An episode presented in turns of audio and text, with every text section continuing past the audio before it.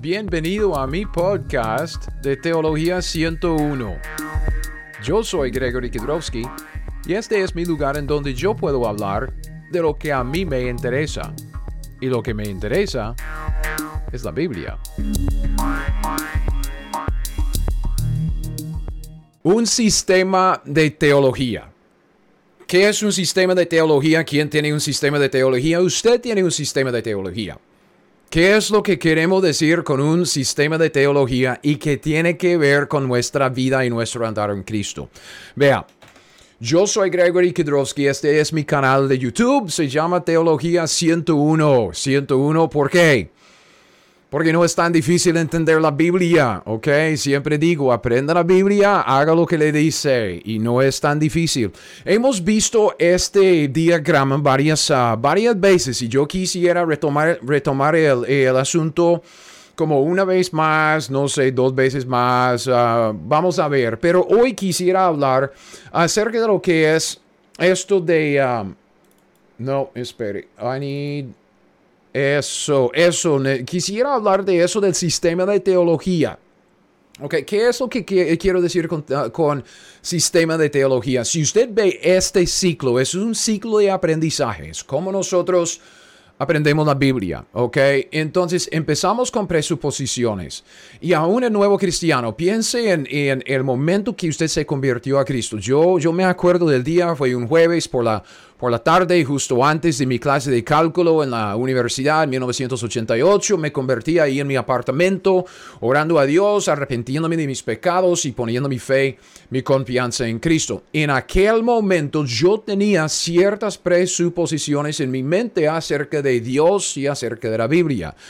Entonces, cuando yo, yo como compré mi primera Biblia, y empecé a leer la Biblia, yo empecé a leer la Biblia conforme a mis presuposiciones. ¿Por qué? Porque yo con una hermenéutica natural, o sea, una manera de interpretar la Biblia, una manera de acercarme a la Biblia y, y, hacerme la pregunta, ¿qué, ¿qué tiene que ver conmigo?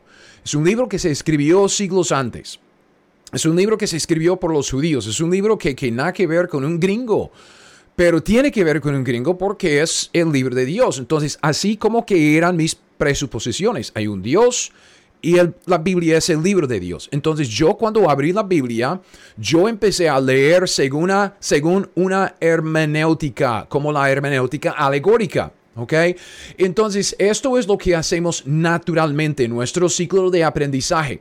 Empezamos aquí con las presuposiciones y naturalmente adoptamos una hermenéutica o normal o alegórica, o sea, normal. Estamos leyendo la Biblia tal como la Biblia dice que es, la palabra de Dios, las palabras de Dios, con una autoridad de parte de Dios. O sea, estamos leyendo lo que Dios escribió para nosotros por medio de los seres humanos. Es lo que la Biblia dice, es lo que yo tenía en mente en mis presuposiciones. Ok, entonces pasamos esto de, aplicamos nuestra hermenéutica y, y, no estoy diciendo que tenemos que recibir como el nuevo cristiano tiene que recibir como una clase en, en el seminario acerca de la hermenéutica. No, es natural es lo que pasa en nuestra mente. O nos acercamos a la Biblia Ah, con esta presuposición de que, uh, es la palabra de Dios. Entonces estoy leyendo un libro de historia, es un libro de doctrina, es lo que Dios me, me dio, es, como la escritura. Ok.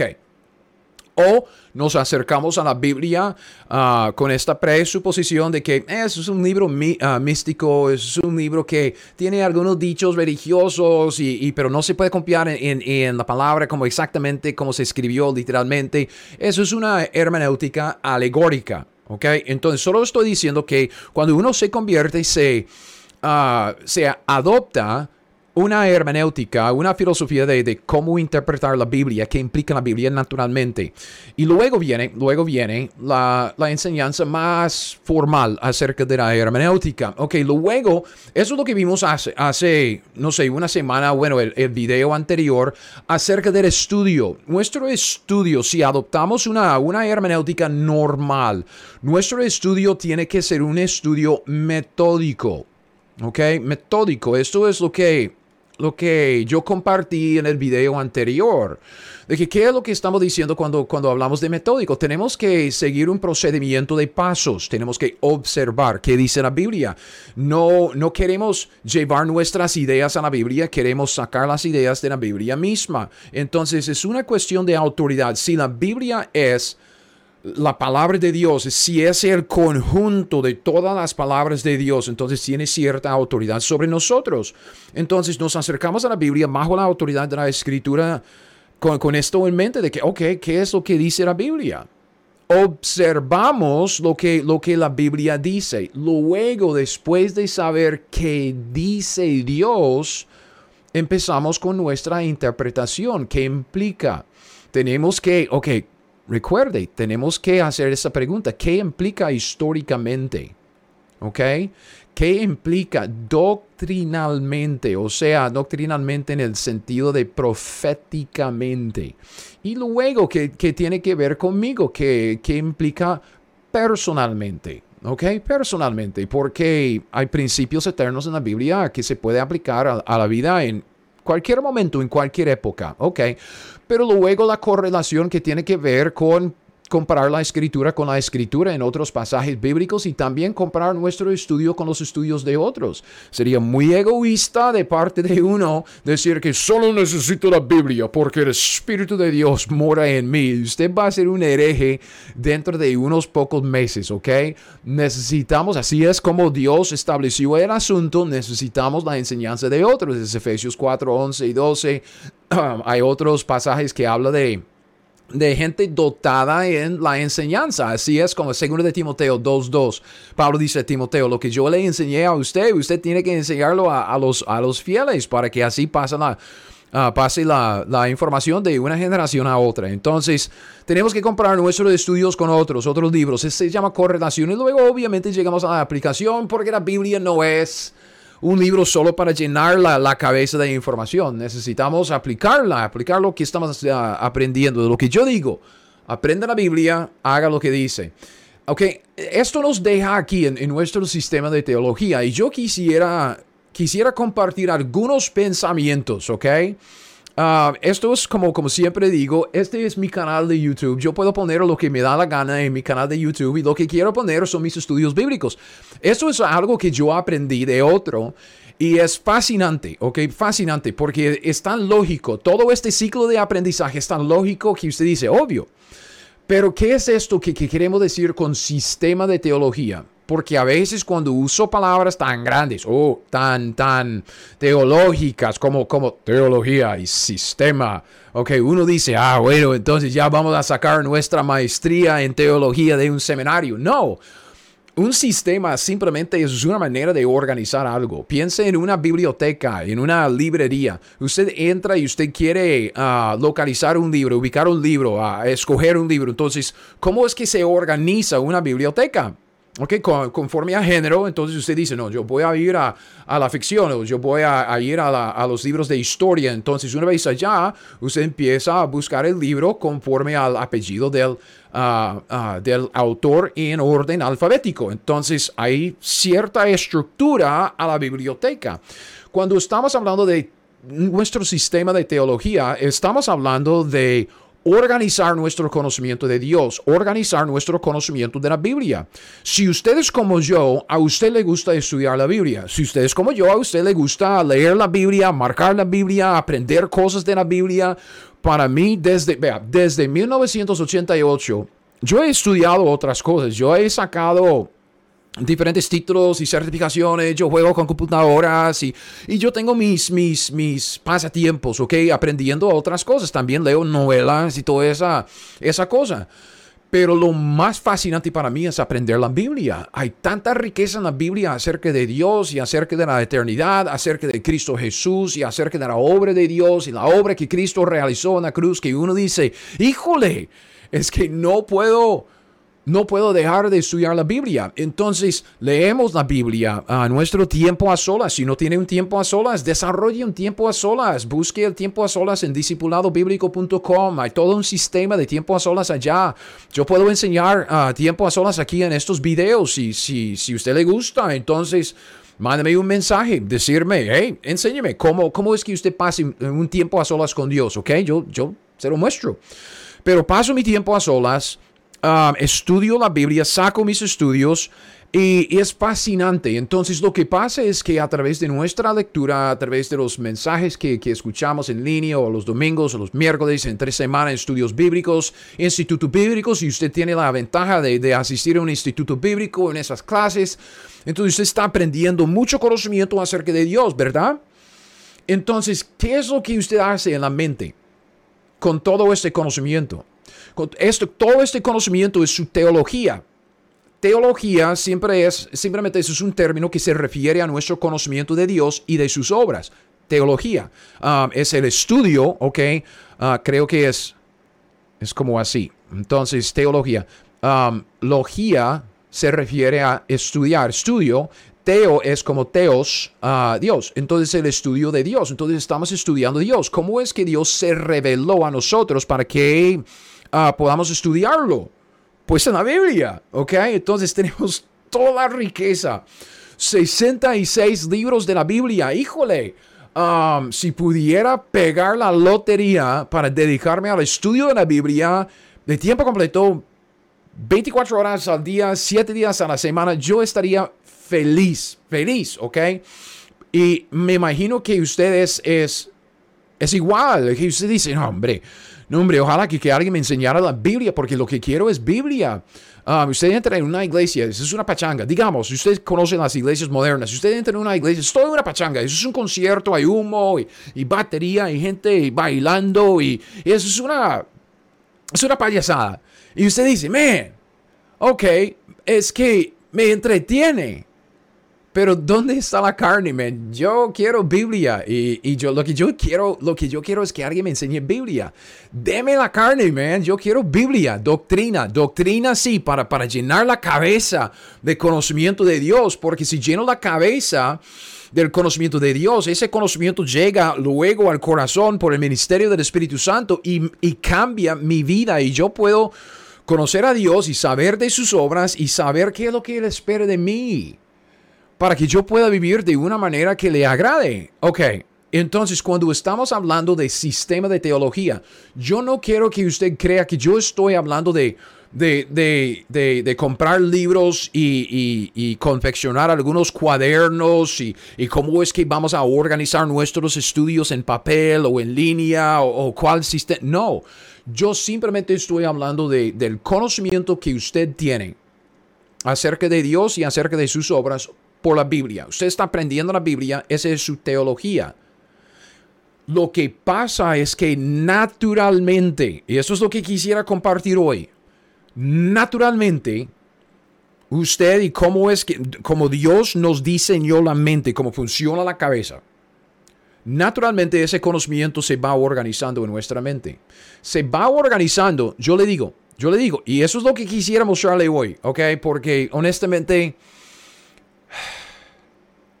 Miren, este es uno de mis, mis, estudios favoritos. Okay, estoy honestamente adelantándome un poco en, en, mis estudios como para compartir esto porque yo lo encuentro tan fascinante, tan, tan chévere que, que quisiera compartirlo. ¿ok? Um, entonces, aquí, aquí lo que, lo que pasa es que nuestro conocimiento de la Biblia se organiza naturalmente en nuestra mente porque el conocimiento de la Biblia viene a nuestra mente con su propia estructura. Así es como Dios lo, diseñó. Okay, no hay otro libro como la Biblia en todo el mundo. No hay, no hay otro libro. Okay? Si usted dice, ah, pero el Corán, ah, pero este libro, otro libro. No, hombre, nada que ver. Ok, nada. Le digo, nada que ver. Ok, la Biblia es, es el libro de Dios. La Biblia tiene una estructura fascinante. La Biblia, el contenido de la Biblia. Yo tengo un libro, es que está ahí, um, se llama El Tabernáculo. Usted no sabe cuántas ganas tengo de, leer ese libro acerca del tabernáculo. Y no sé si usted puede ver este libro aquí. Este libro, Israelología, ¿ok? Un estudio de teología sobre Israel pero ganas, man, ganas tengo de, leer este libro y sacar todo un estudio de ese libro. ¿Por qué? Porque ese, hombre, ese autor, uh, Fruchtenbaum se llama, tiene mucho que enseñarnos y yo quiero aprender acerca de la Biblia. Entonces está en la lista, ahí está en, fila, vamos a, vamos a atacarlo en, en orden. Pero hoy quisiera hablar de la estructura de nuestro sistema de teología. ¿Ok? Y esta estructura, yo tengo en mente um, este estudio, creo que dos más, ¿ok? Creo que dos más. Um, después de ver este estudio, ok, lo que vamos a ver es como una... Ah, no quiero adelantarme, pero quisiera ver como tres, tres o cuatro por alguna razón tengo, oh, ya, ya, ya, ya, ya sé por qué. Vamos a combinar dos. Entonces, este video, otro video, y que, va a ser chiquitico, um, que, tiene que ver con la estructura también de la Biblia en, el contexto de nuestro sistema de teología y, otro al final que va a ser más largo, más, más desarrollado con base en Daniel capítulo 9. Pero para empezar, vea, la estructura de la Biblia. ¿Por qué es que digo que usted, igual que yo, usted, y yo voy a mostrárselo, ¿ok? Um, usted tiene la uh, una estructura para su sistema de teología. Ya, es que ya en la mente tiene una idea de cómo estructurar, cómo organizar su conocimiento de la Biblia. ¿Por qué? Porque la Biblia misma, el contenido de la Biblia, viene a nuestra mente ya con una estructura. ¿Ok? Um, y esto es lo que quisiera decir. Ok, en este video, vea, las divisiones, ok, las grandes épocas en la Biblia. Cuando usted está leyendo la Biblia, ok, no se fije aquí, no se fije aquí. Fíjese aquí en, ok, espere. Fíjese aquí, aquí, en, aquí, conmigo, ok. Cuando usted está leyendo la Biblia, de Génesis Apocalipsis, ok, ¿qué es lo que está pasando? Usted empieza en Génesis, es el comienzo de la historia del hombre, ¿ok? No tanto del hombre porque tenemos una brecha, ¿ok? Usted dice, brecha cuál brecha. Yo voy, voy a compartir eso de la brecha. Um, el cuaderno está, está allá a la par de mi otra computadora. Vea. Pero es la historia del hombre, ¿ok? empezamos en el capítulo 1, 26 en Génesis, con Dios haciendo el hombre y luego pasamos al tiempo en Edén y luego pasa algo, el pecado y, la cosa cambia. Y usted dice, uy, pero hay un cambio porque ya Dios echa al hombre fuera del, del, de, del Edén y, empieza esa, esa travesía a través de la historia de la Biblia, ¿ok? Con con luego el diluvio y luego la torre de Babel, ah, Dios llama a Abraham y luego pues ah, la esclavitud en Egipto, el éxodo, Moisés en el, monte de Sinaí con la ley, man, toda la belleza de la ley de Moisés. Híjole, si usted no ha llevado mi estudio de Levítico, Man, por favor, ok, yo no digo que, yo soy el mejor maestro del mundo, pero es que ese, ese libro, la ley de Moisés, ok, um, tengo otro libro, vea. Éxodo, man, yo quiero estudiar el libro de Éxodo con todos los tipos y cuadros en Éxodo. es fascinante. Pero ¿qué es lo que está pasando en su mente? Cuando usted está leyendo toda esta historia, con todos los detalles, lo que pasa es que su mente empieza a organizar los detalles naturalmente en una estructura. Usted dice, ok, Génesis como capítulo 1 y 2 en Edén. Pero algo pasa y luego, después de Edén, antes del diluvio. Uy, pero con el diluvio Dios mata a todos y empieza de nuevo con Noé y sus tres hijos, ¿ok? Y luego pasa un poco de tiempo y luego Babel otra vez, el hombre mete la pata y dice, no, no queremos llenar la tierra como Dios dijo, queremos levantar una torre para juntar y unificar a, todo el mundo bajo el liderazgo de Nimrod. Y Dios dice, no, lenguas, entonces ya tenemos la división de los idiomas y empezamos en, en capítulo 12 con Abraham y Abraham y luego, ¿qué es lo que usted está haciendo?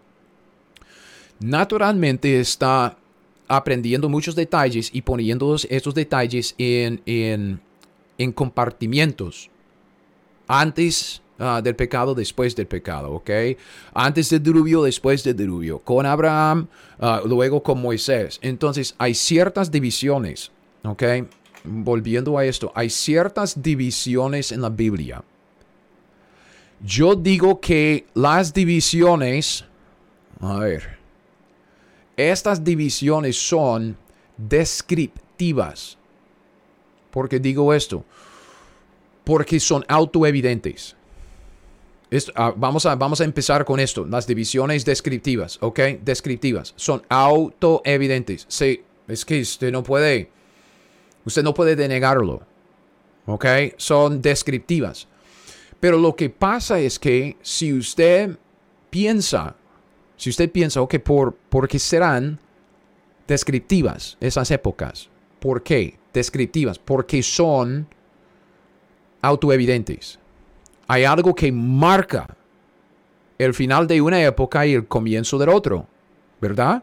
Como por ejemplo el diluvio. Usted dice, pues entonces es obvio. Sí, es autoevidente.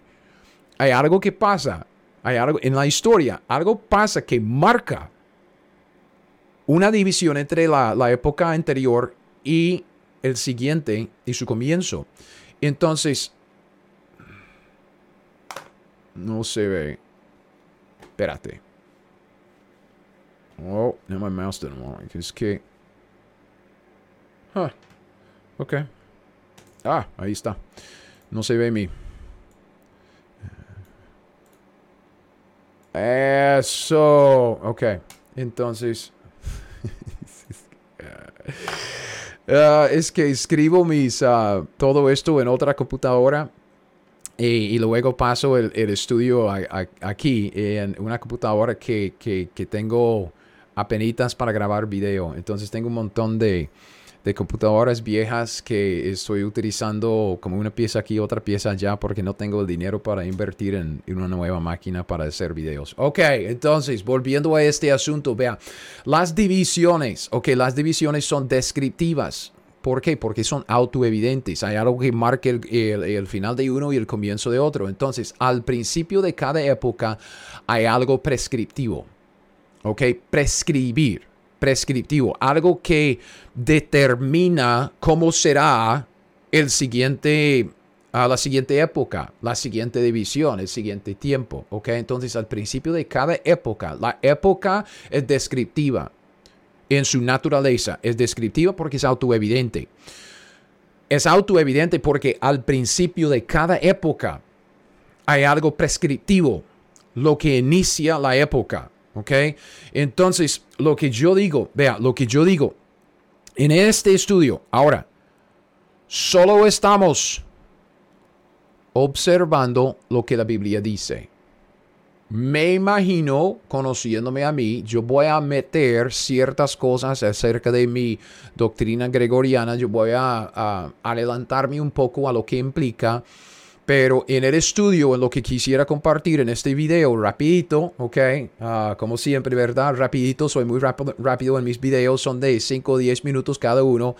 Solo estamos observando la Biblia. Si yo digo algo que le choca y usted dice, no hombre, yo le desafío, primero lleve, lleve el asunto a la Biblia para ver si estoy observando bien la Biblia. Si no estoy observando bien la Biblia, bien me puede regañar.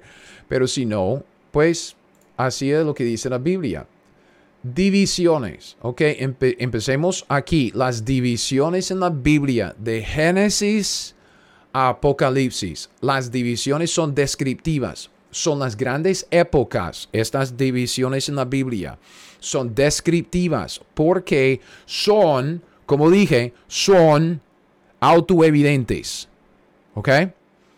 Así es lo que queremos ver. Y yo tengo un diagrama. ¿Ok? Diagrama. Ah, yo he estado pensando...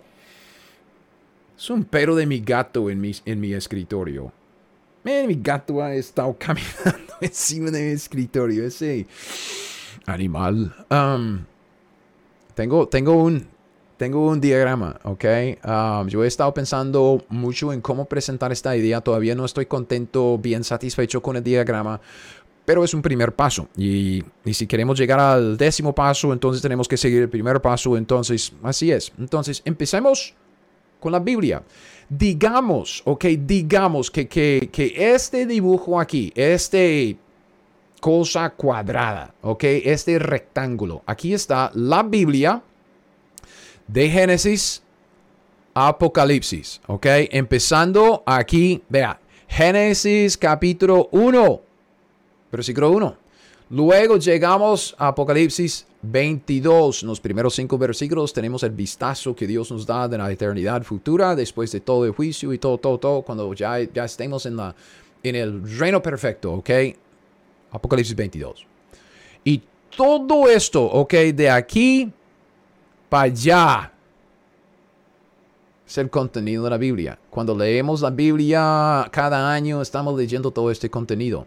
Así, la Biblia es un conjunto, es un libro de historia. Aún el libro de Apocalipsis, vea, el libro de Apocalipsis es historia futura, nada más, ¿ok? Estamos leyendo historia de Génesis Apocalipsis desde el comienzo hasta la eternidad. Si yo le pregunto, ¿cómo se divide el contenido de la Biblia en dos? ¿Ok? Usted dice, pues obvio, Greg, obvio. Eso es lo que estoy diciendo. Vea, las divisiones son descriptivas en el sentido de que son autoevidentes. Usted puede dividir la Biblia, todo el contenido de la Biblia, en dos grandes partes, el Antiguo Testamento y el Nuevo Testamento. Hay una, hay una buena razón por esto y no vamos a tocarlo. Eso es un estudio para después, ¿ok? Testamento es una palabra muy, muy Um, uh, muy, es, muy específica en la Biblia, que a veces como que pensamos, puesto que usamos el, término para referir al Mateo, a, digamos Mateo, a Apocalipsis, Nuevo Testamento, de Génesis a Malaquías, es, es, el Antiguo Testamento, pero hay una razón por la cual la Biblia usa esta palabra testamento y no pacto. ¿Ok? Hay una diferencia entre un testamento y un pacto, y si usted quiere adelantarse un poco, yo le sugiero que lea Hebreos capítulo 9, ¿ok? Con 8 y 10 después en contexto, pero eh, ahí está en Hechos capítulo, o Hechos, Hebreos capítulo 9, ¿ok? Siguiendo nuestro estudio. Esta división es, es obvio, porque llegamos al Nuevo Testamento, ¿ok? En el Antiguo Testamento vemos Israel matando un montón de animales y llegamos al Nuevo Testamento y Cristo muere por nosotros, entonces ya Él es el último sacrificio, ya no, ya no matamos animales, uh, salvo por comida, me gusta la hamburguesa, amén. Um, entonces, uh, así es, es fácil, ¿ok? Si yo le pregunto, ok, pensando en, en, en, en todo, toda esta historia del Antiguo Testamento, ¿ok? De Génesis Apocalipsis. ¿Cuál es en el Antiguo Testamento la división más grande y más obvia de todas? Aunque si yo le pregunto, en el Antiguo Testamento, la mayoría, ok, la mayoría del contenido trata de qué? ¿Qué me diría usted? Obvio, la ley, ok. Si usted ve en la ley, usted tiene la ley comienza en Éxodo 19. Entonces, en el segundo libro, como a la mitad del libro, empieza la ley. La ley se extiende hasta por lo menos Malaquías, hasta el, final del Antiguo Testamento. Entonces, tiene la gran mayoría del Antiguo Testamento es de la ley, ¿verdad? Entonces, esta división es, es otra división muy descriptiva muy autoevidente, ¿ok? Las cosas antes de la ley eran muy diferentes de las cosas después de la ley, ¿sí o no? Claro, porque Dios llama a Israel fuera de, Éxodo y, los lleva al monte de Sinaí, monte Oreb, ah, les entrega la ley, los diez mandamientos, además 600, 613 diferentes ordenanzas y mandamientos para obedecer. Y Dios establece algo bien, bien definido con la ley en Éxodo, Levítico y luego seguimos con la historia en Números y Deuteronomio hasta Malaquías, como dije, y vemos el, el, final cuando Cristo muere en la cruz y él cumple con la ley. Ok. Otra pregunta. Pensando en este tiempo, entonces, el tiempo antes de la ley, ¿cuáles serán algunas divisiones autoevidentes del tiempo antes de la ley, ¿ok? Y yo tengo algunos. En primer lugar, vea, aquí tenemos, ¿ok? La gran, la, gran división de la ley, ¿ok? Esa es la, parte más grande. Pero en Edén, piensa en Edén. Esto empieza en Génesis capítulo 1, versículo 26, cuando Dios crea al hombre y pone al hombre en Edén. Y el hombre está ya con la mujer, no hay pecado. Ellos tienen una provisión enorme en el Medio Oriente y una prohibición acerca del árbol de la ciencia del bien y el mal. ¿Ok? Entonces están en un estado de inocencia. Ahí están Adán y Eva ah, en el huerto de Edén. Ok, entra el pecado y yo le digo, o que le pregunto, ¿es diferente antes del pecado que después? Entonces dice, obvio. ¿Ve? Obvio. Autoevidente. Las divisiones en la Biblia son descriptivas en el sentido de que son autoevidentes. ¿Ok? Entonces, después del pecado, ya vemos que Adán ya no es inocente. Adán pecó. ¿Ok? El pecado entró en el mundo por un hombre. Y vemos que Dios echa fuera al hombre, se refiere ahora que, que el hombre tiene ah, conocimiento del bien y del mal. ¿ok? Conocimiento del bien y del mal es lo que llamamos nosotros conciencia. Entonces Dios dejó al hombre con solo su conciencia para dirigirse, ¿ok? Durante un tiempo.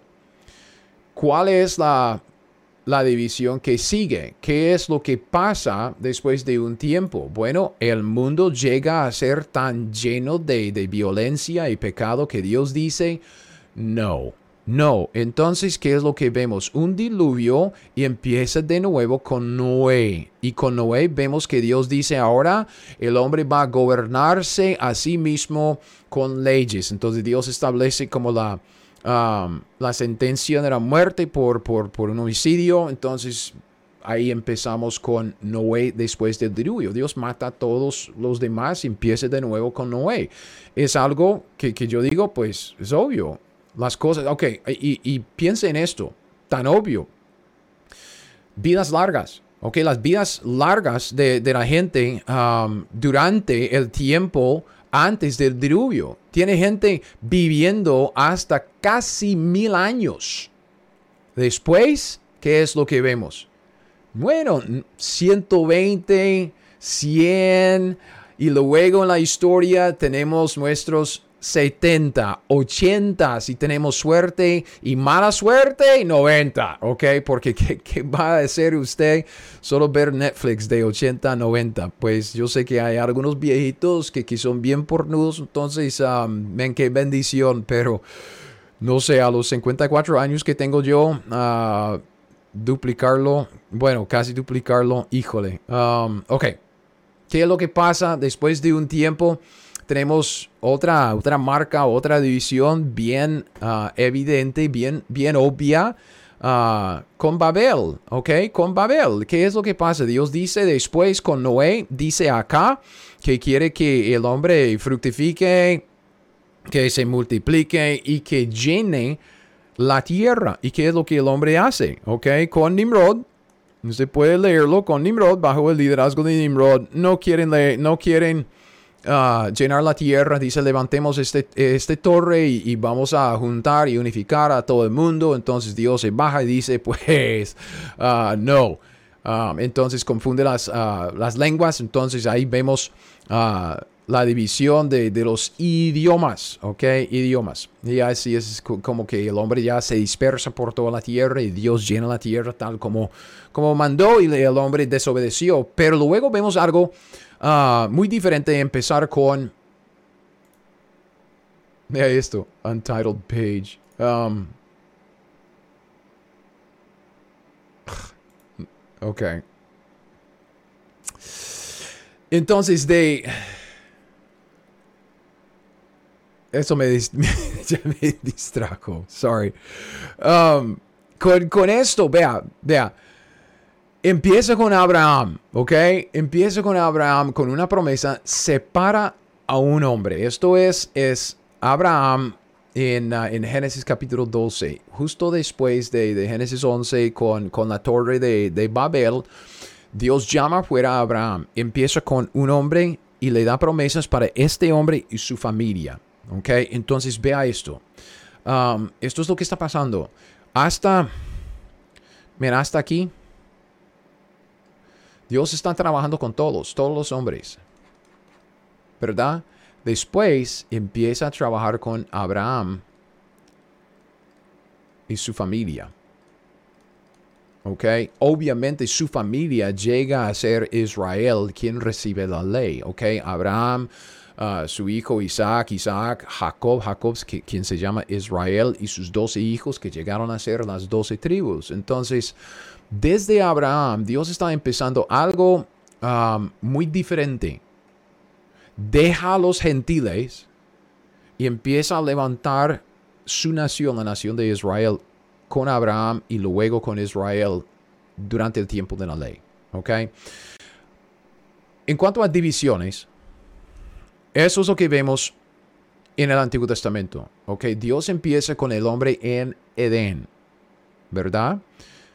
El hombre peca, la cosa cambia, ¿ok?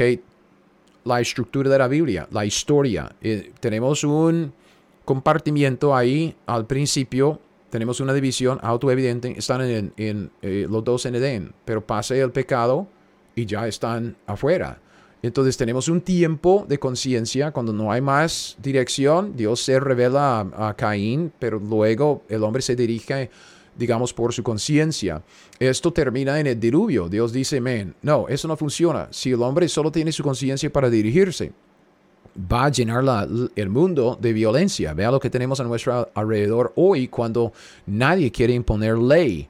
Um, el diluvio. Entonces, en su mente, usted, mente de usted, lo que usted hace es que usted tiene todo este conocimiento del tiempo de antes del diluvio y usted dice, no, en el diluvio la cosa cambia.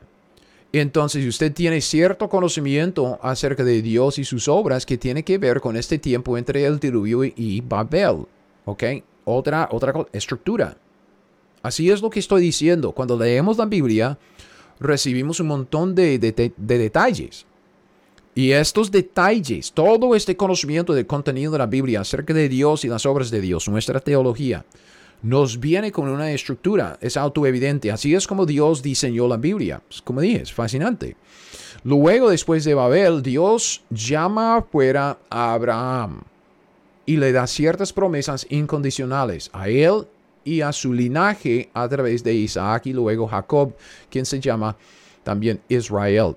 Obviamente, después del Éxodo tenemos el comienzo de la ley. Entonces, desde Éxodo 19 hasta Malaquías, eso es lo que vemos. Vemos un montón de, conocimiento, un montón de contenido, uh, la gran mayoría del Antiguo Testamento que tiene que ver con Israel bajo la ley, bajo el, el pacto de la ley, bajo la, ley de Moisés y, obviamente metiendo la pata y cometiendo sus errores y Dios otra vez levantándolos y, y bien. Pero luego llegamos a la cruz y empezamos el Nuevo Testamento. En el Nuevo Testamento no es tan difícil ver, ah, ver las divisiones. En esto, pues, esta es eh, una de las otras dos enseñanzas que quisiera compartir. ¿ok? Porque en cuanto a las divisiones del Nuevo Testamento, obviamente tenemos una de las grandes divisiones es la iglesia. Usted empieza con Mateo, uh, Marcos, Lucas, Juan, Hechos. Después de Hechos, usted dice, no, ya tenemos un montón de iglesias por todos lados en Asia Menor, en Europa, Pablo empezando iglesias y luego, después de Hechos, romanos y toda la doctrina para la iglesia, Corintios y una corrección allá, Gálatas, que ya no estamos bajo la ley, estamos bajo la gracia. Entonces ya esta época de la iglesia es muy fácil de ver en el Nuevo Testamento. Lo que es, lo que, es que, causa a menudo como, como cierta confusión es la historia futura. ¿Ok? Porque ¿qué es, ¿cuál es el, el próximo evento?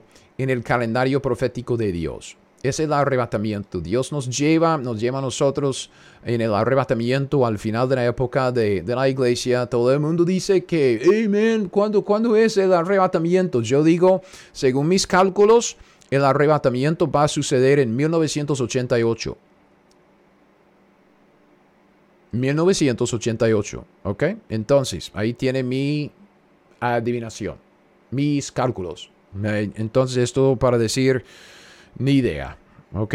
Ni idea. Pero va a suceder un día de estos, Cristo viene para arrebatarnos y luego eso es lo que causa confusión.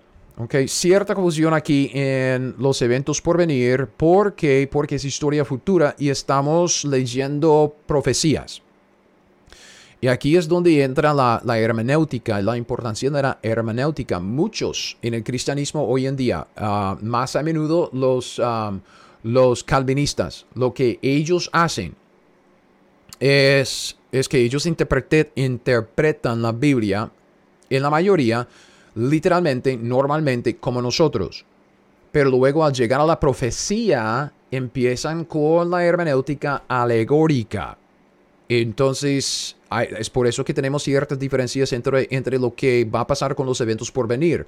Porque hay mucha gente en el cristianismo, muchos de los eruditos, muchos de los que están escribiendo libros, muchos que están enseñando en, por internet y todos que creen que uno tiene que interpretar las profecías de una manera alegórica.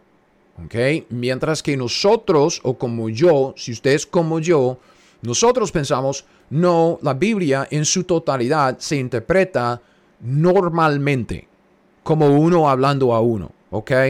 Entonces, es por eso que en otra enseñanza, si no la segunda como esta, sería la tercera. La segunda, yo quisiera hablar de, la vida de Pablo, el comienzo de la iglesia, el libro de Hechos un poco y mostrarles una, una línea de tiempo acerca de eso, de cuándo es que comenzó la iglesia, cuándo es que se reveló la iglesia para, para evitar confusión.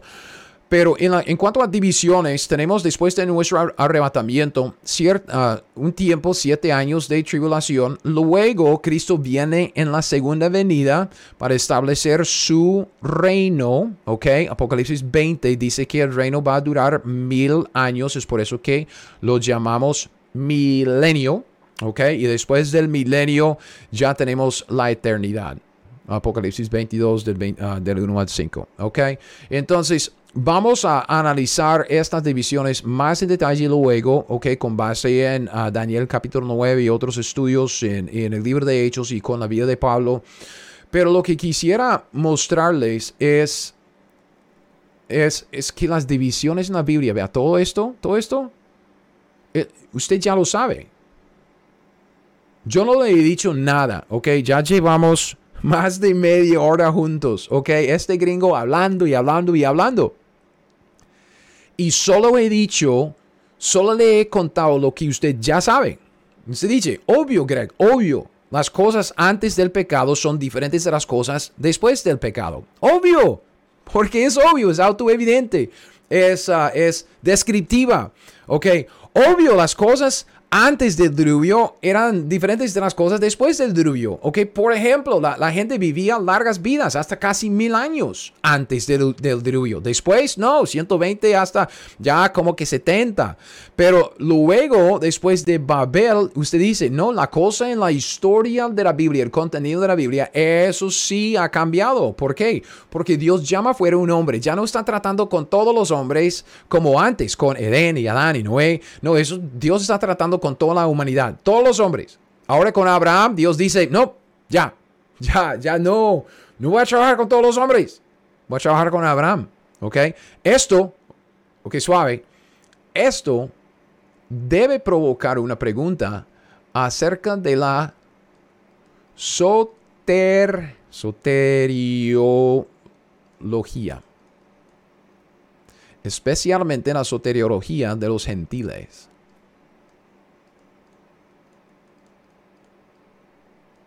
Porque vea, cuando Dios llama afuera a Abraham, ¿qué pasa con todos los gentiles? ¿Ah?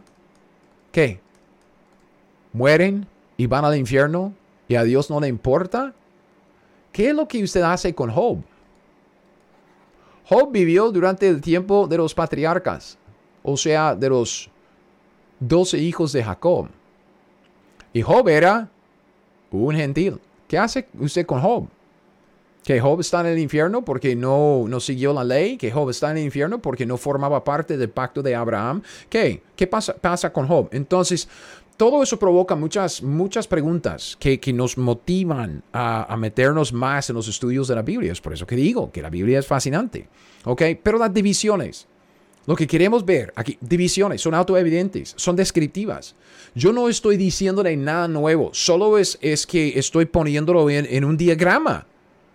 Aquí tengo un, un, esbozo, aquí un diagrama, una línea de tiempo explicando lo que ya usted tiene en mente. Usted sabe, porque ha leído la Biblia. Usted sabe que hay una diferencia entre la ley y lo que pasó antes de la ley. Usted ya lo sabe. Solo estamos poniendo un poco de formalidad con una línea de tiempo. Ok. ¿Cómo es que comienza cada división? Mm, esto sí. Esto sí, buena pregunta que Dios simplemente dice, no, ya estoy, ya termino con uno y ya empiezo con otro. ¿O cómo es que Dios empieza con un tiempo después de otro tiempo? ¿Cómo es que sucede esta división? Los pactos. Vea, vea, vea, vea, vea. Al principio de cada época, al principio de cada división autoevidente, hay algo, a mí me gusta esta palabra, ¿ok? Prescriptivo que prescribe, que establece, que ordena, que manda, que marca, o que la cancha, que establece las reglas de la casa, lo que inicia la época. Y, yo, sí, yo, yo lo he mencionado antes, esta cita, ok, es de Schofield, es de su, ah, de su Biblia de estudio. Toda la escritura cristaliza alrededor de los ocho grandes pactos. Porque puede decir ese hombre, tal cosa. Cristaliza, se, se organiza, se, se, pone en orden, se guinda, digamos, de, los pactos. ¿Qué es lo que, vemos al principio? Voy a tener que tener más cuidado. Voy a meter esto. Ya, ya se ve, se ve. No, no se ve. Ok, espere, espere. Voy a correrlo aquí un poco. Bien, ok. Ahora, cuando, cuando estamos hablando de, de la época de Edén, aquí, ¿ok? Estamos hablando de la época de Edén. ¿Cómo es que la época de Edén comenzó? Y usted dice, bueno, Dios creó al hombre. Sí, pero luego le habló al hombre y le entregó algo al hombre. ¿Qué es lo que hizo? El pacto de Edén. Usted dice, no, no, no, es que la Biblia no dice que era un pacto. Ok. Él estableció un acuerdo formal con Adán, si quiere llamarlo así. ¿Ok? ¿En dónde? Génesis 1, 26 y 28. Vea lo que la Biblia dice. Entonces dijo Dios, hagamos al hombre a nuestra imagen, conforme a nuestra semejanza, y señoré en los peces del mar, en las aves del cielo, en las bestias, en toda la tierra y en todo animal que se arrastra sobre la tierra. Creó Dios al hombre a su imagen a imagen de Dios lo creó, varón y hembra los creó, Adán y Eva. Ahí están. Ok, entonces los bendijo Dios y les dijo, Dios habla con autoridad. ¿Cómo es que Dios habla? ¿Qué? Entre, entre amigos, usted y yo hablamos de churros, de tacos. Um, obviamente es que tengo hambre. Um, y, y que hablamos del clima, el tiempo, del trabajo. Tuve una entrevista esta semana para un nuevo trabajo, man. Entonces uno dice, hablamos nosotros de las cosas de la vida. ¿Cómo, cuando Dios habla, ¿cómo Dios, cómo, cómo es que habla? De una manera autoritativa. Y Dios les dijo a Adán y Eva, fructificad, es una orden, multiplicaos, mandamiento, llenad la tierra, sojuzgadla, señoread, es un imperativo en los peces del mar, en las aves de los cielos, en todas las bestias que se mueven sobre la tierra. Dios le entrega a Adán una responsabilidad y la autoridad para llevarla a cabo. Entonces Dios entra, Dios y Adán entran en un acuerdo formal. Dios le entrega autoridad y responsabilidad. Es un pacto. Luego, Génesis 2, del 15 al 16, 17, vemos otra parte de este pacto, de este acuerdo formal, cuando dice, tomó pues Jehová Dios al hombre, lo puso en el huerto de Edén. Entonces, esto es lo que por, porque llamamos este, este, um, uh, esta época de, Edén, ¿ok? Lo puso en el huerto de Edén para que lo labrara y lo guardase. Entonces vemos dos otras responsabilidades de Adán, ¿ok? Labrar y guardar. Entonces, si alguien dice que el trabajo forma parte de la maldición, está equivocado. Dios diseñó al hombre para el trabajo y el trabajo para el hombre. Lo que, lo que sucede en la maldición es que ya el trabajo es, es tedioso, ¿ok? Es tedioso. Es por eso que tuve una entrevista para un nuevo trabajo. el mío es tedioso. Uh, mandó Jehová Dios al hombre, volviendo a nuestro pasaje, diciendo, de todo árbol del huerto podrás comer. Entonces, entre esta, este acuerdo formal, Dios le da al hombre una provisión. Dios dice, yo voy a cuidarlo. Y luego dice, más, más, del árbol de la ciencia del bien y del mal, no comerás. Porque el día de, eh, de, que de él comiere, ciertamente morirás. Entonces hay, hay una prohibición y una promesa de una sentencia de muerte sobre la desobediencia. ¿Cómo es que vemos toda eh, la historia del hombre comenzar? Con algo prescriptivo, que Dios prescribe algo, que Dios ordena algo, Dios establece las reglas de la casa en el pacto de Edén. Conforme a este pacto, conforme a todo esto, todo lo que Dios dijo al hombre, conforme a todo esto, Adán empieza a vivir, a trabajar y a ser responsable o irresponsable en su, en su pacto, en su mayordomía. ¿Ok? Luego, ¿qué es lo que pasa? El hombre peca entra el pecado. Génesis 3, la cosa cambia. Ok, um, Adán violó el pacto, violó el pacto comiendo del árbol de la ciencia del bien y del mal. Y Dios en el capítulo 3 entra en otro pacto con el hombre. Ok, pacto con la mujer. Por ejemplo, a la mujer dijo, eso es lo que Dios dice, ya es otro acuerdo formal que Dios está haciendo con el hombre. Multiplicaré en gran manera sus preñeces. Es que lo, lo hice otra vez. Multiplicaré en gran manera los dolores de tus preñeces. Y al hombre dijo, con el sudor de tu rostro comerás el pan hasta que vuelvas a la tierra, porque de ella fuiste tomado, pues polvo eres y al polvo volverás. Entonces, ¿qué es lo que estamos viendo? Dios está estableciendo otro acuerdo formal con el hombre, es un pacto, diciéndole, así es como va a funcionar ahora, papito.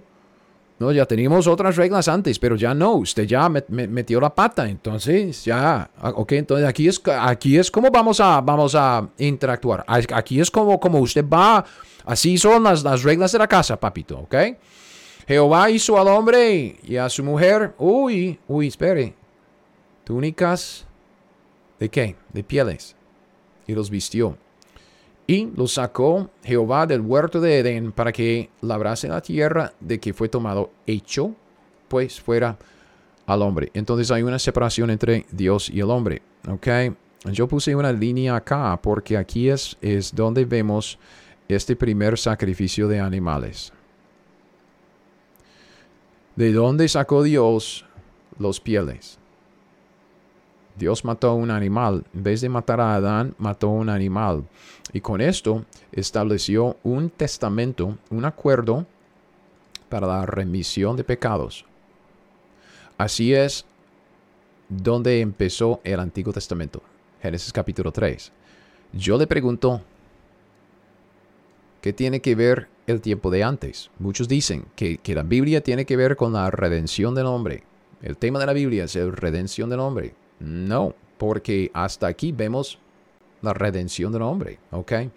Entonces, volviendo a nuestro asunto, así es como, como pasa, el hombre mete la pata, o que el hombre desobedece a Dios, se rebela contra el acuerdo que Dios estableció, el pacto, él violó el pacto y Dios dice, ok, entonces vamos a establecer nuevas reglas. Hay un nuevo pacto y el pacto se llama el pacto de Adán, ok. Luego, después del, después del diluvio, ¿qué es lo que vemos? Dios, aquí es, es, donde vemos la primera mención de la palabra pacto, ¿ok? Habló Dios a Noé, esto es después del diluvio, que después de matar a, los 6 billones, mil millones de, personas en el mundo que en aquel entonces habló Dios a Noé y a sus hijos con él diciendo, he aquí yo establezco mi pacto con vosotros y con vuestros descendientes después de vosotros, con todo ser viviente que está con vosotros, aves, animales, toda bestia de la tierra que está con vosotros, desde todos los que salieron del arca hasta todo animal de la tierra, estableceré mi pacto, ¿ok? Con vosotros, no exterminaré más a toda la carne con, con, con, aguas del diluvio, ni habrá más diluvio para destruir la tierra. Entonces, en, en Génesis capítulo 9 es donde vemos, um, Génesis 8 y 9, es donde vemos Dios establecer un nuevo pacto, ¿ok? De 8.29 o 21 hasta 9.17. Dios establece otro pacto, otro acuerdo. Dice, ok, no funcionaba antes, ok, con, con la violencia, ustedes llenando la, la tierra de maldad y violencia, eso de seguir solo la conciencia no funciona. Entonces vamos a establecer nuevas reglas de la casa. Entonces prescribe nuevas reglas de la casa como en un acuerdo formal igual que antes, pacto de Noé.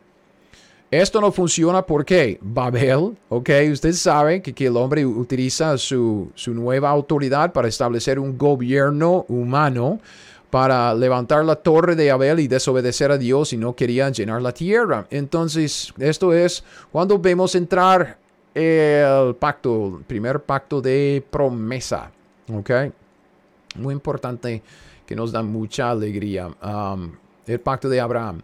Entonces, en el pacto de Abraham, eso es lo que vemos. Jehová había dicho a Abraham, vete de tu tierra, de tu parentela, de la casa de tu padre, a la tierra que te mostraré y haré de ti una nación grande. Te bendeciré y engrandeceré tu nombre, serás bendición y bendeciré a los que te bendijeren, a los que te maldijeren, maldeciré y serán benditas en ti todas las familias de la tierra. Esta, esta primera mención de, del pacto de Abraham, Ah, Dios sigue agregando cosas, sigue agregando cosas, hasta creo que es el capítulo 22 que, vemos ya el cierre del pacto de Abraham. Hay mucho, mucho que Dios agrega al, pacto de Abraham, pero ese es, es un acuerdo que Dios hizo con Abraham y su familia después de él. Um, es un nuevo acuerdo. Como dije, esto deja a los gentiles afuera porque Dios ya está trabajando con una familia una familia, la familia de Abraham, que llega a ser luego um, Israel, ¿ok? Pero, pero vemos lo mismo, que la, la época, esta época um, autoevidente de, de, Edén empezó con el pacto de Edén. La época después del pecado, pues el pacto de Adán. Luego, después, de, después del diluvio, cuando Dios establece nuevas reglas para los hombres, ¿qué? Pacto de Noé. Y cuando ellos meten la pata con Babel, entonces Dios dice, ya, ya voy a trabajar con un hombre y una familia, Abraham, y con, y cómo conforme al pacto de Abraham. Él establece las reglas de la casa. Y obviamente ah, con la ley, cuando empezamos aquí con la ley en Éxodo 19, ¿qué es lo que vemos? Es el pacto. Otra vez es el pacto. ¿Ok? Entonces, este es Éxodo 19, en donde Dios dice, ahora pues, si dieres oído a mi voz, guardares mi pacto, vosotros seréis mi especial tesoro sobre todos los pueblos, porque mi es toda la tierra. Y vosotros me seréis un reino de sacerdotes y gente santa. Estas son las palabras que dirás a los hijos de Israel. Entonces vino Moisés, llamó a los ancianos del pueblo, expuso en presencia de ellos todas estas palabras que Jehová le había mandado. Todo el pueblo, ok, todo el pueblo respondió a una y dijeron, todo lo que Jehová ha dicho que haremos. Entonces Moisés refirió a Jehová las palabras del pueblo. Entonces es un pacto con base en las obras, es un pacto condicional. Dios dice, sí, dieres oídos, si guardares mi pacto, entonces voy a hacer. Y ellos dicen, ok, lo haremos. Y lo haremos todo. Este es el acuerdo. Eso va a ser muy importante. Lea Deuteronomio 28. Muy importante. Pero vemos que toda esta división, la división más grande del Antiguo Testamento, la ley, de Éxodo 19 hasta Maraquías, hasta, hasta que Cristo murió en la cruz. Estamos hablando del pacto de Moisés. ¿Ok? Entonces estamos hablando de toda una época, usted dice, no, es, es, es autoevidente, es, es obvio, es una, es una división obvia, ¿ok? Descriptiva. Sí, ¿por qué? Porque se marca bien con un nuevo acuerdo formal que Dios hizo con ciertos hombres, Israel. Ok, y dentro de esto, solo voy a mencionarlo, el pacto palestino. Si usted ya está aburrido con lo que estoy diciendo, ya puede irse de, mi video. Pero este pacto palestino puede ser uno de los pactos más, más importantes en toda la Biblia. Y es, es uno de los pactos más olvidados, más descuidados. Es que la gente no habla del pacto, de, pacto palestino. Empieza en Deuteronomio 29. Okay, justo después del, del, capítulo 28, que es clave, clave, clave para entender la historia de Israel, clave para, para entender la tribulación, clave, clave, ok, ¿qué dije? Clave. Deuteronomio 29.1. Estas son las palabras del pacto que Jehová mandó a Moisés que celebrase con los hijos de Israel en la tierra de qué? Moab. ¿Y qué dice? Además del pacto que hizo con ellos en Horeb establece un nuevo pacto con la nación de Israel en Deuteronomio 29 y da todos los detalles del, del pacto en Deuteronomio 30. Entonces, sí, claro, vamos a llevar estudios, estudios sobre Deuteronomio 30 si Dios lo permite y tenemos el tiempo para hacerlo. Solo, por ejemplo, leyendo las primeras versículos de este capítulo, sucederá que cuando hubieren venido sobre ti todas estas cosas, todas estas cosas en Deuteronomio 28, todas estas cosas, 28. La bendición, que son los primeros 14 versículos del 28, y la maldición del versículo 15 en adelante, que he puesto delante de ti, y te arrepintieres en medio de todas las naciones a donde te hubiere arrojado Dios y te convirtieres a Jehová y obedecieres a su voz conforme a todo lo que yo te mando hoy, tú y tus hijos con todo tu corazón y con toda tu alma, entonces, dice Jehová, si hace aquello, yo voy a hacer esto. Jehová hará volver a tus cautivos, tendrá misericordia de ti, volverá a recogerte de entre todos los pueblos a donde te hubiere esparcido Jehová tu Dios, aun cuando tus desterrados estuvieran en las partes más lejanas que hay debajo del cielo, en las Américas. De allí te recogerá Jehová tu Dios, de allá te tomará, y te hará volver Jehová tu Dios a la tierra que heredaron tus padres, y será tuya, te hará bien, te multiplicará más que a tus padres, circuncidará Jehová tu Dios su corazón, uh, circuncisión espiritual y el corazón de tu descendencia para que ames a Jehová tu Dios con todo tu corazón y con toda tu alma, a fin de que, que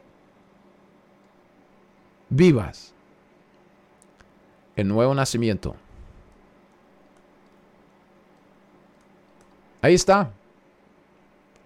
Prometido en el pacto palestino de Deuteronomio 29 y más en el 30.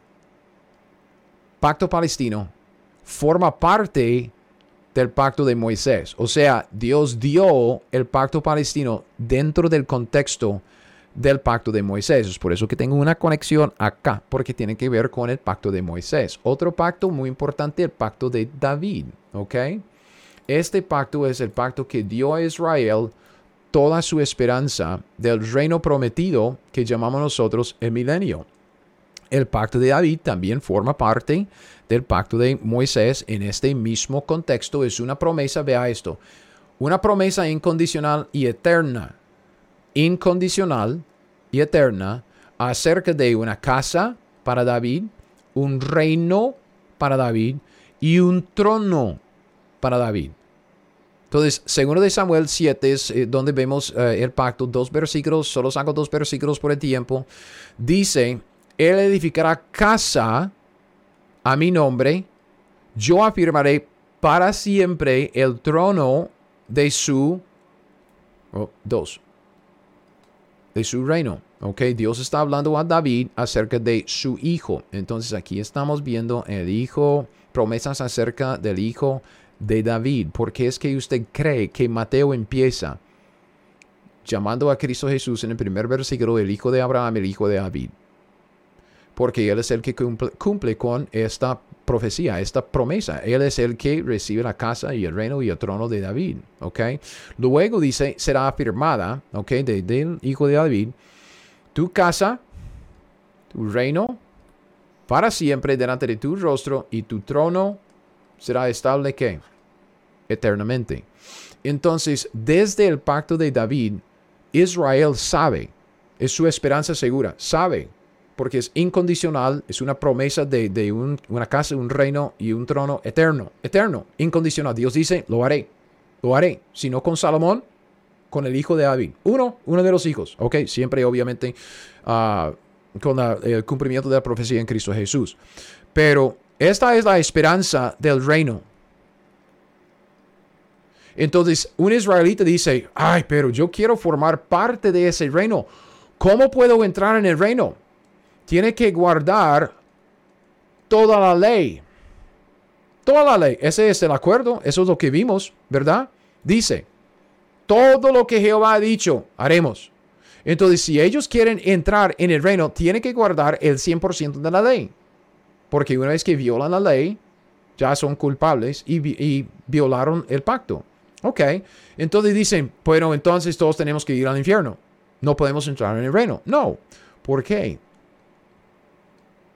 Por la promesa del pacto palestino. El pacto palestino es la base de la salvación y la soteriología desde Deuteronomio 29. Toda la salvación, toda la vida eterna, su participación en el reino, en el nuevo pacto, en el Nuevo Testamento, empieza aquí, con el pacto palestino. Ok, sigamos. Porque dentro del contexto, otra vez, dentro del contexto del pacto de Moisés, estamos siempre hablando de, esto, porque eso salió en, en, la primera, digamos, o la, como la mención más completa de la profecía acerca del Nuevo Testamento, el, Nuevo Testamento prometido, Jeremías 31, forma parte de la época de la ley de Moisés. Y dice, y, fíjense muy bien, fíjense muy bien en lo que dice la Biblia. Observación, recuerden. Y aquí vienen días, dice Jehová, en los cuales haré nuevo pacto. Ok, ahí está, nuevo pacto. ¿Con quién? Con la casa de Israel. ¿Con quién? Con la casa de Judá. No con los gentiles y no con la, la iglesia. No como el pacto que hice con sus padres el día que tomé su mano para sacarlos de la tierra de Egipto, porque ellos, oh, invalidaron mi pacto. Aunque fui yo un marido para ellos, fui ya. Se divorció, dice Jehová. Pero este es el pacto, el nuevo pacto, este pacto aquí, que haré con quién, con quién, con quién, con la casa de Israel, no con los gentiles ni con la iglesia. Después de aquellos días, dice Jehová, daré mi ley en su mente y escribiré, la escribiré en su corazón y seré a ellos por Dios y ellos me serán por pueblo. No enseñará más ninguno a su prójimo como lo, estoy haciendo ahora, ni ninguno a su hermano diciendo conoce a Jehová, porque todos me conocerán, desde el más pequeño de ellos, de Israel, hasta el más grande de Israel, dice Jehová, porque perdonaré la maldad de ellos, no me acordaré más de su pecado. Y aquí vemos la promesa del Nuevo Testamento. El Nuevo Testamento forma parte del nuevo pacto. No es todo el pacto, es una parte. ¿Ok? Entonces tenemos el nuevo pacto prometido en Jeremías 30, 31. ¿Qué es lo que pasa con Cristo Jesús cuando Él muere? Ratifica, ¿ok? Espero que esta es la palabra Um, que debo usar, uh, ratifica. Yo no sé si, si usted quiere corregirme con, mi español, bien, bien lo puede hacer, uh, pero permíteme explicarme. Cristo murió um, y él dice en, Mateo 26, uh, um, capítulo 14 de Marcos y Lucas 22, en 26 dice, tomando la copa, habiendo dado gracias ahí en la última cena, diciendo, bebed de ella todos, porque esto es mi sangre del nuevo pacto ¿Ok? Entonces, cuando Cristo derramó su sangre es cuando Él ratificó el nuevo pacto. Ah, otra vez, como, como, como mencioné, ya tenemos mucho que, que aprender en Hebreos 8, 9 y 10 acerca del nuevo pacto y el Nuevo Testamento. En Hebreos 8, del 8 al 12, tenemos una cita de Jeremías 31, de 31 al 34. ¿ok? Es una cita palabra por palabra de, la promesa del nuevo pacto aquí. Entonces, citado. ¿ok? Después de esta cita, versículo 13 dice, justo después de esta cita, dice la Biblia, al decir, nuevo pacto ha dejado por viejo al primero. Y lo que se da por viejo se envejece y está próximo a desaparecer, que quiere decir que todavía no.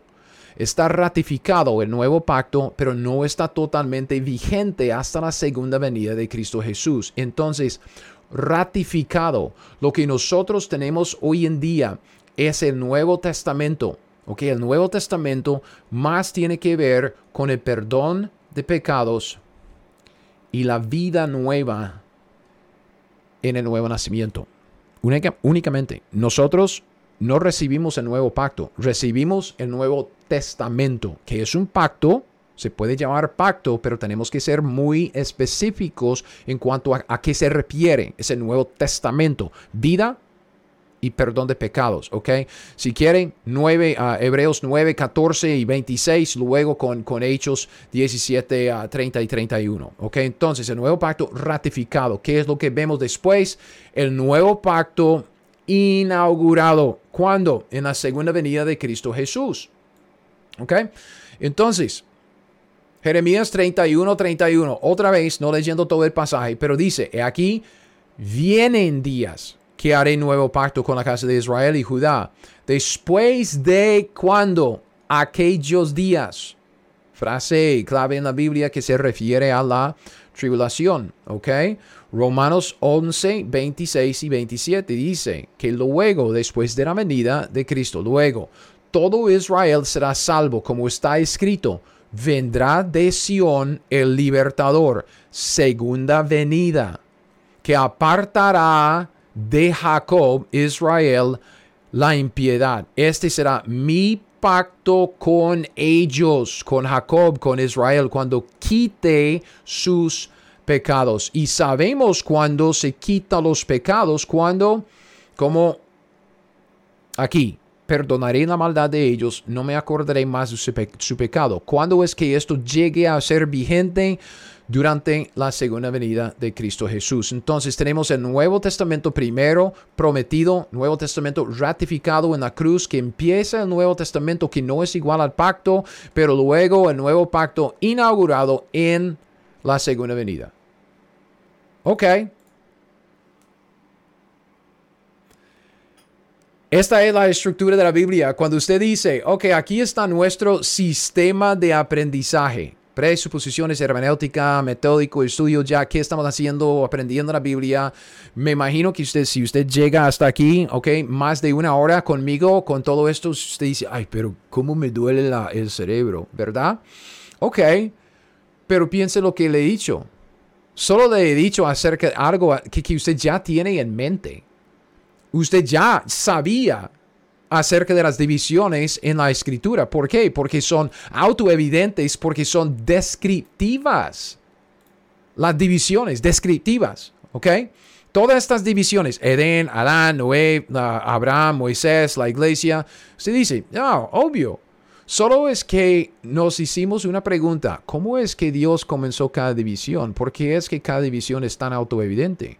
Porque tenemos un pacto nuevo en cada uno cada una de estas divisiones, cada una de estas épocas. Schofield dijo, toda la escritura cristaliza alrededor de los ocho grandes pactos. Y así es. Así es, es, es sencillo. Sencillo. Usted ya lo ve, lo ve fácilmente. ¿Ok? En la Biblia, ahí está. La Biblia se divide en dos, Antiguo Testamento y Nuevo Testamento. Si usted llega al Nuevo Testamento, usted dice, no, la gran mayoría tiene que ver con la ley. Pero antes de la ley es fácil dividir la escritura porque ya tenemos el hombre en el huerto y luego después de pecado y luego después de diluvio, luego después de Babel. Y llegamos a la ley, después de la ley, la iglesia. Fácil. Fácil. Entonces, cuando estamos hablando de nuestro sistema de teología, Usted tiene que entender que, estamos organizando nuestra teología, nuestro conocimiento de Dios, estructura. Estamos organizando nuestro conocimiento de Dios y de sus obras. Estamos organizando nuestra teología, eh, el conocimiento que estamos aprendiendo de la Biblia conforme a una estructura. el conocimiento se organiza naturalmente en nuestras cabezas, en nuestras mentes. ¿Por qué? Porque el contenido de la Biblia, el conocimiento de, Dios por medio del contenido de la Biblia, nos viene con esta estructura. Y es una estructura autoevidente. Solo es que quiero decir, quiero marcar, ok, es, es, como dije, estamos adelantándonos un poco en, en el estudio. Solo quería marcar un poco el comienzo de cada época con estas, estas, uh, estos pactos. 1, 2, 3, 4, 5, 6, 7, 8 con el nuevo pacto. Pero el nuevo pacto prometido, ratificado y inaugurado luego en la segunda venida. Entonces, como dijo Schofield, no estamos diciendo nada nuevo. Es algo que se, se vio antes, se, se veía, se ve, se ve porque es descriptivo. Es obvio, obvio. Solo estamos poniendo un poco de formalidad, um, diciendo que así, aquí está el comienzo con el pacto de, Edén y sacando los, las estipulaciones del pacto y viendo cómo es el acuerdo que Dios hizo con el hombre y así sigue. Pero toda la escritura, dice Schofield, cristaliza, se organiza alrededor de los ocho grandes pactos, porque los pactos son prescriptivos, prescriben prescriben las, las, ah, las reglas de la casa de cómo va a funcionar la relación del hombre con Dios durante la siguiente época. Y cuando el hombre mete la pata y, no, no obedece, entonces Dios ya como que trae juicio y empieza con otra, otra época. Entonces, esto es todo lo que quise decir. A mí me, me gusta esto. Es fascinante. Entonces, como siempre, ok, primero, yo voy a hablar más sobre las divisiones del Nuevo Testamento en otro video, si Dios quiere. Porque necesitamos hablar de, los eventos por venir. eso va a ser muy importante para entrar en, en estudios más detallados acerca del contenido de la Biblia, porque mucho tiene que ver con esta Um, este reino davídico que se prometió en el pacto de David y quien participa en este reino según el pacto palestino. Porque si usted quiere entrar en el nuevo pacto y participar en el reino de David, las condiciones se establecieron en el pacto palestino. Entonces, necesitamos entender la naturaleza de la tribulación y por qué es que la iglesia no pasa por la tribulación, quién pasa por la tribulación, cómo será, cuál es el propósito. Y con eso pues necesitamos llevar un estudio pequeño sobre Daniel capítulo 9 y luego entender el reino ah, que se llama el milenio y la eternidad después. Eso sería fácil, ¿ok? Entonces va a haber más estudios sobre esto, sobre nuestro sistema de aprendizaje porque todo esto viene otras líneas de tiempo, especialmente en cuanto a los eventos por venir, otras líneas de tiempo en nuestra estructura de la Biblia, ah, pero es, es, lo mismo, es lo mismo, es más o menos esto, ¿ok? Algo que es, es obvio y quisiera que, que, que siga, que siga el estudio porque yo creo que no estoy diciéndole nada nuevo. Solo estamos poniendo, como, como dije, una formalidad, como una, como una estructura, como nombres, como pactos y solo eh, detalles. Es algo que usted ya tenía en mente. Es algo que usted ya sabía, ¿ok? igual que yo. Pero lo, fascinante es que la Biblia es tan, tan específica, tan, tan profunda, que, nosotros podemos meternos, um, podemos ya sacar como todo un panorama, como, como así, o podemos meternos en los detalles y profundizarnos hasta donde pueda nunca vamos a llegar a, la profundidad, al final del conocimiento de la Biblia porque es el libro de Dios. Gracias por escuchar mi podcast Teología 101. Ahora, si usted quiere las notas de este estudio o de cualquier otro estudio que he sacado, todos mis estudios están disponibles en mi sitio web teología101.net. Es teología101 y con esto lo dejo. Hasta el próximo. Siga fiel. Aprenda la Biblia y haga lo que ella le dice.